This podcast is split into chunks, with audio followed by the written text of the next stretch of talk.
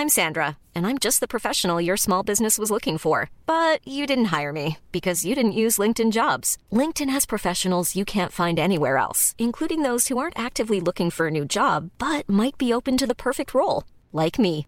In a given month, over 70% of LinkedIn users don't visit other leading job sites. So if you're not looking on LinkedIn, you'll miss out on great candidates like Sandra. Start hiring professionals like a professional. Post your free job on linkedin.com/people today. It's that time of the year. Your vacation is coming up. You can already hear the beach waves, feel the warm breeze, relax, and think about work. You really, really want it all to work out while you're away. Monday.com gives you and the team that peace of mind. When all work is on one platform and everyone's in sync, things just flow wherever you are. Tap the banner to go to Monday.com.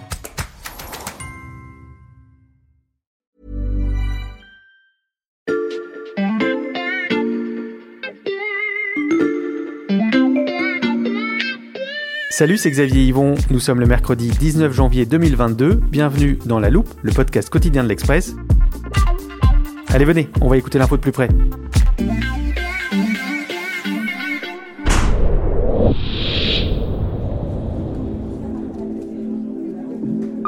Vous venez d'entrer dans une zone oxygénée. Vous pouvez ôter vos casques. Bienvenue au musée de la conquête de Mars. La visite guidée va durer 43 minutes. Veuillez entrer dans la salle numéro 1. Devant vous, voici le tout premier modèle de fusée développé pour venir coloniser cette planète. Notez son caractère rudimentaire et la date sur la carcasse 2022. Avancez maintenant vers la salle numéro 2. Bon, je vais laisser les colons martiens à leur visite. Oui, cette scène est imaginaire, sauf pour la date. 2022 pourrait bien marquer l'histoire de la conquête spatiale, parce que ces prochains mois, pas moins de trois superfusées doivent faire leur début avec toutes le même objectif, envoyer des humains sur la Lune et au-delà, sur Mars. Quand on parle d'espace dans la loupe, il se précipite dans le studio. J'accueille Bruno Cotte, le chef du service sciences de l'Express. Salut Bruno. Salut. Et quand on parle de fusée et de Mars, on pense évidemment à Je pense que tu penses surtout à Elon Musk et SpaceX. Voilà, le milliardaire investit dans de nombreux domaines technologiques, ça vous le savez, mais à la loupe, on a un outil que lui ne possède pas, c'est notre téléporteur qui nous permet de nous rendre instantanément où l'on veut. Je le sors. Allez, viens Bruno, on va à Boca Chica, tout au sud du Texas. Voilà, alors ici il fait chaud et humide, ça nous change, euh, c'est assez plat, on voit la mer euh, pas loin. Bruno, est-ce que tu peux nous expliquer où on est exactement? On est à quelques encablures de la frontière mexicaine, mais on est surtout sur la base de Boca Chica, qui est euh, le site de lancement de, SpaceX, dont la construction a débuté en, en 2015 et qui continue à, s'agrandir à un rythme complètement fou, avec des usines de production, des entrepôts de carburant, des zones de test et évidemment euh, des pas de tir. Si tu regardes un petit peu à droite, là, à l'extrémité, eh ben il y a le pas de tir euh, originel de la Falcon 9, la Falcon 9. Un peu plus loin, là, sur l'autre côté, euh, il y a une aire d'atterrissage, puisque la caractéristique des fusées de Musk, c'est d'être réutilisables et de revenir se poser quasiment au même endroit quand il les récupère pas en, en mer. Mais là, regarde, tourne un petit peu la tête Oui, sur l'autre partie de la base. Là, tu vois, tu vois, il y a, Ah oui, oui. ben voilà, il y a une immense silhouette. Ça, ça c'est le Starship. Ce grand cylindre gris argenté, ça c'est la nouvelle superfusée d'Elon Musk. Voilà, c'est c'est démesurément ça. Euh, regarde, l'ensemble, c'est quelque chose comme 120 mètres de haut. Pour faire simple, c'est la plus grosse fusée jamais construite. Plus grosse que la fameuse Saturne qui a amené des astronautes américains à la surface de la Lune dans les années 70. Et Musk dit euh, que ce Starship pourra mettre en orbite 100 à 150 tonnes, ce qui est complètement inédit. Enfin, euh, si tu regardes un tout petit peu plus près hein, cette fusée, bah, tu vois, il y a déjà deux couleurs. En gris, là, il y a ce qu'on appelle le premier étage, c'est l'étage, euh, c'est le Falcon Heavy. Euh, à lui seul, il fait 68 mètres de haut pour 9 de diamètre. En dessous, là, ça, je pense que tu ne les vois pas d'ici. Euh, il y a ses moteurs. Il a quelque chose comme juste euh, 29 moteurs. Ça, c'est aussi, ça s'est jamais vu. Euh, L'étage tout en haut que tu vois au-dessus, Euh, ça on le qui- voit. qui est peint en noir et qui a des toutes petites ailettes. Ben voilà, c'est le vaisseau et c'est le vaisseau qu'on surnomme aujourd'hui Starship. Et, et là-bas, à côté, euh, cette immense tour métallique, là, c'est quoi? Ah, alors, alors ça, c'est pas Godzilla, c'est Mechagodzilla. D'accord. Euh, c'est le dernier joujou d'Elon Musk. C'est une tour de 122 mètres de haut et qui servira au décollage, mais aussi à l'atterrissage du Starship. C'est un truc complètement novateur. parce que c'est pas une simple rampe de lancement. Elle possède, si tu vois sur le côté, euh, des petits bras, même des, Oui, même ça ressemble un peu à une grue. voilà, ces bras, ils ont vocation à récupérer le, le premier étage, le gros étage de- du Starship, donc le, le- le Falcon euh, Heavy. Pour faire simple, euh, les Falcons, ils ont des jambes et ils viennent se reposer grâce à leurs jambes. Là, avec le Falcon Heavy, il faudrait des sacrées jambes et, en plus, ça alourdirait beaucoup, beaucoup, beaucoup le- l'ensemble. Donc, les ingénieurs de SpaceX ont réfléchi à un, autre système. D'où cette idée de faire revenir le Falcon à l'endroit où il est, parti et juste avant qu'il touche le sol, grâce à ses, gros bras, eh ben, il sera agrippé, attrapé. Bon, avant de retomber dans les, les gros bras de Mekadzilla, il faut qu'elle décolle cette fusée. Euh, C'est prévu pour bientôt? Ah bah ça c'est un peu la grosse question. Tout ce dont je viens de te parler reste dans le domaine du théorique. Cette immense rampe avec ses bras, ça n'a jamais été testé. Hmm. Le Starship euh, qui surplombe son Falcon Heavy, c'est-à-dire la fusée entière, pareil, ça n'a jamais été testé. Bref, un peu comme à son habitude, Musk va vite, il va très très vite, il va même trop vite pour les autorités euh, américaines, parce que lui il dit depuis euh, deux mois qu'il est prêt à tirer et il construit comme ça des Starships. Mais la FAA, l'administration euh, américaine qui accorde des licences de vol, pour l'instant, refuse de lui donner son, son, son feu vert. Et pour quelle raison? En fait, il y a un vrai risque hein, pour les populations, même si euh, la population de Boca Chica est, est pas très importante, mais il y a un vrai risque. hein.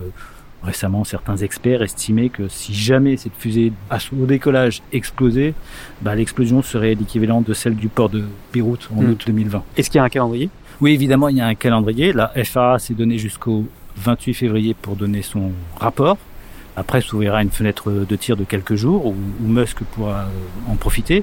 Sinon, les choses sont reportées quasiment euh, mois après mois, c'est-à-dire euh, fin mars et fin avril. On va pas attendre le lancement ici, Bruno. hein. Je te propose de rentrer au studio.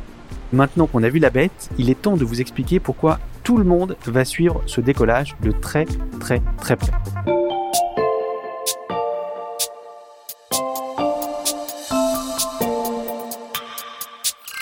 On est de retour à Paris et j'ai demandé à Frédéric Fillou, le chroniqueur tech et espace de l'Express, de se joindre à nous. Salut Frédéric Salut. Avec Bruno, on rentre tout juste de Boca Chica, de Starbase, la base de- d'Elon Musk. On a vu Starship, elle est très impressionnante.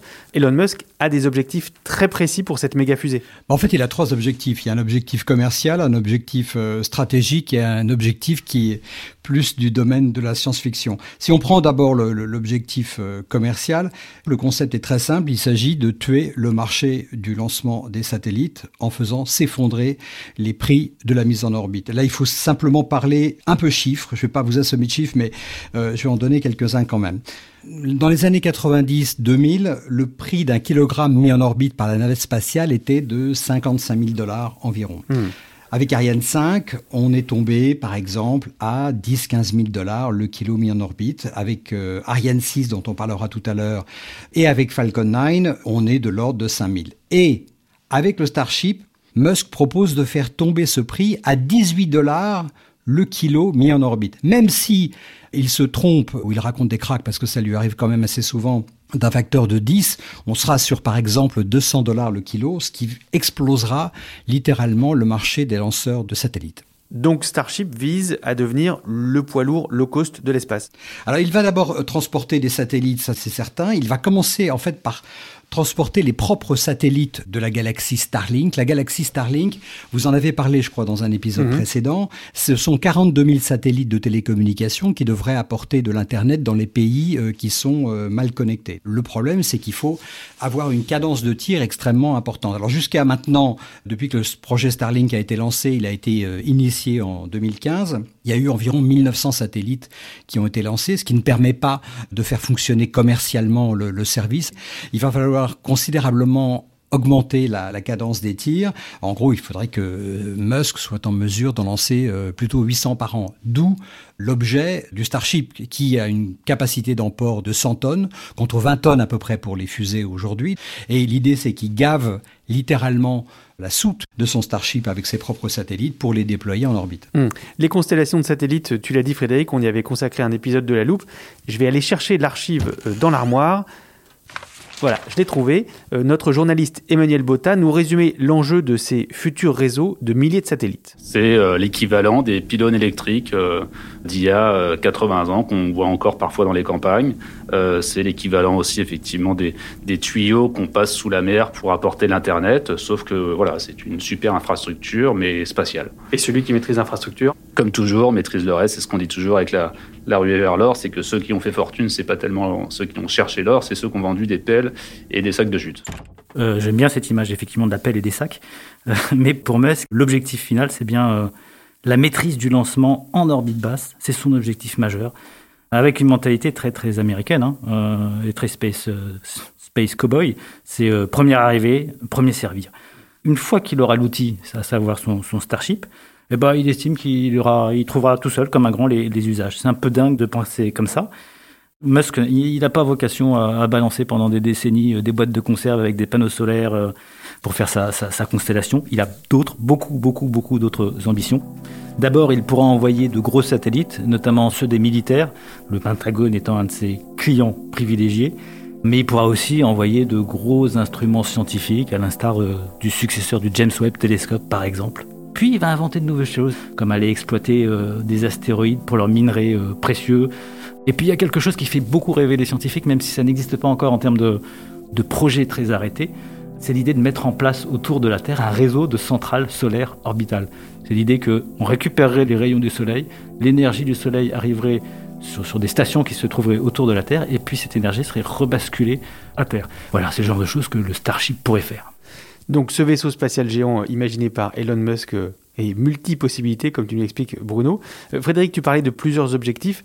Starship doit aussi emmener des humains dans l'espace. Oui, alors ça, c'est la dimension science-fiction. Hmm. Alors, à terme, il y a l'objectif martien, c'est-à-dire que le, grand dessin, la grande idée d'Elon Musk, c'est effectivement de coloniser Mars. Il veut changer littéralement le climat de, sur Mars pour euh, faire en sorte que, comme il dit, l'espèce humaine soit multiplanétaire. C'est son grand trip. When do you think SpaceX will land a human being on Mars? Best case is about five years. Worst case, 10 years. Lui, il espère que d'ici cinq ans, il sera en mesure d'envoyer euh, des astronautes euh, sur Mars, ce qui est extrêmement compliqué, extrêmement challenging, parce qu'on parle quand même d'un voyage d'un an. On sait, avec les expériences qui ont été menées sur euh, l'ISS, que un an dans l'espace, c'est extrêmement euh, drainant pour les astronautes qui n'en ressortent pas indemnes. Donc il faudra ajouter à ça un long séjour euh, en isolement sur Mars. Donc il y a énormément de difficultés. Et puis il y a naturellement des difficultés logistiques parce que une fois arrivé sur Mars, la fusée Starship aura épuisé son carburant et il faudra qu'elle on ait entreposé sur place des réserves de carburant qu'il faudra transférer. Ce sera d'une extrême complexité. Et après, en fait, Musk a dans l'idée de fabriquer le propre carburant de ses fusées sur Mars. Et même avant ça, il a l'intention de le fabriquer sur la Lune, puisqu'avant mm. Mars, il y a quand même la Lune, puisque Musk a, enfin, SpaceX a remporté un contrat de l'atterrisseur lunaire avec sa fusée Starship. Alors là, pour le coup, ça ressemblera vraiment à la fusée de Tintin, puisque la fusée se posera à la verticale sur la Lune. Il y aura une échelle qui descendra, et puis les petits bonshommes descendront pour marcher sur la Lune avec des véhicules, euh, etc. Donc Elon Musk a toujours euh, un coup d'avance, il veut toujours être le premier, mais il n'est pas le seul à viser la Lune, les méga fusées concurrentes sont prêtes à décoller, ou presque.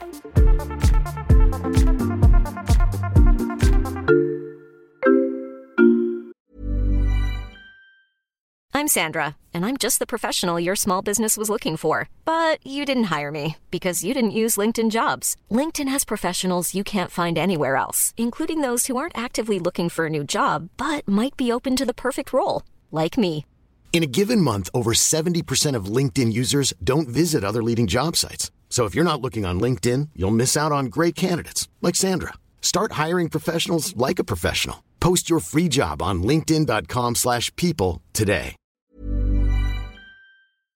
Frédéric, il y a une anecdote qui est très connue à propos d'Elon Musk et de ses projets euh, spatiaux. Est-ce que tu peux nous la raconter? Ah bah oui, cette anecdote, elle a trait à l'incroyable arrogance euh, d'Elon Musk. En 2006, il y avait une réunion à, Washington. Il avait devant lui euh, tout euh, l'aéropage du spatial commercial, les, les, opérateurs de satellites, les, les lanceurs, etc. Et il leur a dit tout de go, voilà, je m'appelle Elon Musk, et dans cinq ans, vous êtes mort Tout le monde a bien sûr ricané, et aujourd'hui tout le monde se mord les doigts d'avoir ricané parce que euh, il a quand même réussi quelque chose d'absolument euh, incroyable avec sa série de, de, de, fusées Falcon. Il a révolutionné complètement le secteur avec son système de fusées réutilisables dans lequel personne ne croyait. Et aujourd'hui, donc, quand Elon Musk annonce qu'il va réussir à lancer son poids lourd de l'espace, euh, non seulement ses concurrents ne rigolent plus, mais ils le croient et ils tentent de le suivre. Absolument, il faut, faut, faut, juste remettre ça un peu dans une perspective historique. Ça fait quand même un demi-siècle qu'on n'a pas construit de super super fusées. Et là, en 2022, quand même, euh, trois projets sont en cours, voire en concurrence. Et ce qui est fou avec les Américains, euh, c'est qu'ils sont en train de se payer le luxe d'en avoir non pas un, mais deux, deux mastodontes de l'espace. Parce que l'autre projet concurrent, le plus direct, le plus avancé, c'est le projet euh, SLS, Space Launch System, commandé par la NASA à la société Boeing. Euh, SLS, c'est la fusée officielle du programme Artemis, de retour d'un, ou plutôt d'une américaine sans doute, à la surface de la Lune et qui est prévue pour 2025. C'est une fusée complètement classique parce que c'est le successeur de la navette spatiale mmh. qui a arrêté de voler en 2011. Quand on dit successeur, c'est qu'elle a récupéré tous les éléments de la navette. Son premier étage, ça, ça servira de corps à ce lanceur. Souviens-toi des, des, boosters qui se trouvaient sur le côté, ben pareil, on les mmh. récupère et on, et on le fait. Souviens-toi aussi des, des moteurs de la navette et ben ces moteurs de navette sont récupérés aussi, et puis on fait une, fusée euh, neuve avec du vieux. Le tout petit problème, c'est que ce fameux SLS devait voler en 2017 et qu'il n'a cessé d'accumuler un certain nombre de retards. Il a explosé tous les budgets. Euh, il a même été menacé de disparition par le Congrès à un moment. Ce SLS n'a jamais été arrêté et là, on en est sûr, son premier vol se fera au début de l'année euh, qui vient, courant 2022. Il pourrait peut-être même se faire avant le Starship. Parmi les concurrents d'Elon Musk dans l'espace, il y a un autre milliardaire américain bien connu, Jeff Bezos. Le fondateur d'Amazon a lui aussi un projet de constellation de satellites, on en a déjà parlé ici, et cette année, il doit également tester sa propre superfusée. We're going to be launching, you know, Blue Origin developed payloads, lunar landers and human spaceflight. The scale of what's coming with New Glenn is just oui, voilà, elle s'appelle le, New Glenn. Bezos euh, possède déjà le New Shepard, qui lui permet de faire du tourisme spatial, c'est ce qu'il a fait l'année dernière. Mais lui aussi, il est comme Musk, il a les mêmes rêves, il a les mêmes rêves de constellation. Et il risque pas de se créer une constellation Amazon en demandant à Elon Musk de mettre sa constellation en orbite. Il va financer son New Glenn sur ses fonds propres. Il essaye d'avancer, il essaye d'avancer vite. Mais cette fusée géante, sa fusée géante, devait voler en 2021. Le vol inaugural a été repoussé en 2022 et moi je suis pas très optimiste là-dessus. Sur ce créneau des méga lanceurs, pour résumer, on a donc d'un côté les deux hommes les plus riches du monde qui se font concurrence, euh, de l'autre les États-Unis avec la NASA. Euh, comment les autres grandes puissances spatiales euh, réagissent-elles, Frédéric? Alors effectivement, bah, l'autre grande puissance spatiale, c'est évidemment l'Europe avec le programme euh, Ariane. Euh, là aussi, ce sera 2022 euh, sera une année absolument décisive pour Ariane avec le projet Ariane 6. Ariane 6, c'est une fusée plus puissante, totalement polyvalente, c'est-à-dire qu'elle sera en mesure de lancer des satellites en orbite basse pour les constellations des gros satellites de télécommunications qu'on dépose en orbite euh, géostationnaire. Les gens d'Ariane Espace rêvent de pouvoir faire des vols habités avec euh, cette fusée qui sera donc incroyablement euh, polyvalente. Le premier vol de qualification, ce qu'on appelle, qui prouvera la validité de la fusée, n'interviendra pas malheureusement avant la fin de cette année 2022. Il y a donc deux années de retard. La grande question de tout ça, c'est que pour les Européens et pour les autres lanceurs de, satellites dans le monde, c'est que les équations actuelles économiques parient sur l'échec du Starship. C'est-à-dire que si le Starship n'est pas en mesure de délivrer toutes ses promesses, euh, là pour le coup, les Européens se trouveront en très bonne euh, posture pour euh, remporter des marchés, euh, des marchés de lancement de satellites, que ce soit des satellites civils, des satellites commerciaux, des satellites institutionnels ou, ou militaires. Par contre, si effectivement Starship parvient à complètement briser toute cette économie et en, en faisant s'effondrer les prix de 80%, là ce sera extrêmement problématique pour euh, les Européens. Est-ce qu'il y a d'autres pays dans le monde qui développent des lanceurs XXL capables de rivaliser avec Starship ou avec euh, les autres fusées américaines? Écoute, historiquement, euh, le rival, euh, c'est la Russie, mais il y a bien longtemps que la Russie n'a plus les moyens de ses ambitions. Et là, ça fait, ça fait quoi? Ça fait 20 ans qu'ils sont en train de développer leurs lanceurs lourds. Je crois que c'est le 27 dernier, décembre dernier, elle a fait un essai et elle a fonctionné euh, quelque chose comme deux secondes. Donc non, euh, les Russes sont loin. En réalité, les Américains dans le spatial n'ont qu'un seul vrai concurrent, c'est la Chine. La Chine, elle refait, elle refait tout le programme spatial depuis 75 ans en vitesse euh, accélérée. Euh, du vol habité, une station spatiale ou encore un programme lunaire. Donc ils ont aussi un projet de lanceur lourd. C'est ce qu'on appelle la fusée Longue Marche 9, euh, qui elle aussi sera un géant comme le Starship de 100 mètres de haut. mais ça devrait prendre un, un peu de temps. Mais c'est une puissance qui a les moyens de le faire et ils iront au bout, au bout, au bout de, leur, de leurs ambitions. Les Américains ne seraient jamais repartis sur la Lune si les Chinois n'avaient pas leur propre programme. L'année dernière, euh, la Chine est quand même la puissance spatiale qui a fait le plus de tirs dans le monde. Il y a une petite anecdote qui se raconte en ce moment dans le milieu spatial qui est assez euh, révélatrice. les Américains n'ont qu'une peur, c'est de voir un taïkonaute poser le pied sur la Lune un jour avant eux, puis de revenir sur Terre avec euh, le dernier drapeau laissé par la mission Apollo en leur disant euh, Tenez, je crois que vous avez oublié quelque chose là-haut. On verra si cette anecdote devient réalité et on fera le bilan en fin d'année euh, pour voir si 2022 s'est avéré euh, si décisif pour la conquête de l'espace. Vous viendrez nous donner des nouvelles de Starship, New Glenn et des autres, Bruno et Frédéric. Merci beaucoup. Merci à vous. Merci. Bruno Cotte et Frédéric Fillou, si l'espace vous passionne, je vous conseille d'aller lire euh, leurs articles et leurs chroniques sur le site de l'Express. Il est accessible sur abonnement, le premier mois est offert en ce moment. Et en attendant d'être diffusé sur Mars, la loupe, elle, est disponible sur toutes les plateformes de podcast de la Terre, que ce soit Apple Spotify ou par exemple Podcast Addict. Vous pouvez nous suivre pour être sûr de ne rater aucun épisode. Celui-là a été fabriqué avec Charlotte Barris, Margot Lanuzel, Mathias Pengili, Lison Verrier et Théo Boulanger. Retrouvez-nous demain pour passer un nouveau sujet à la loupe.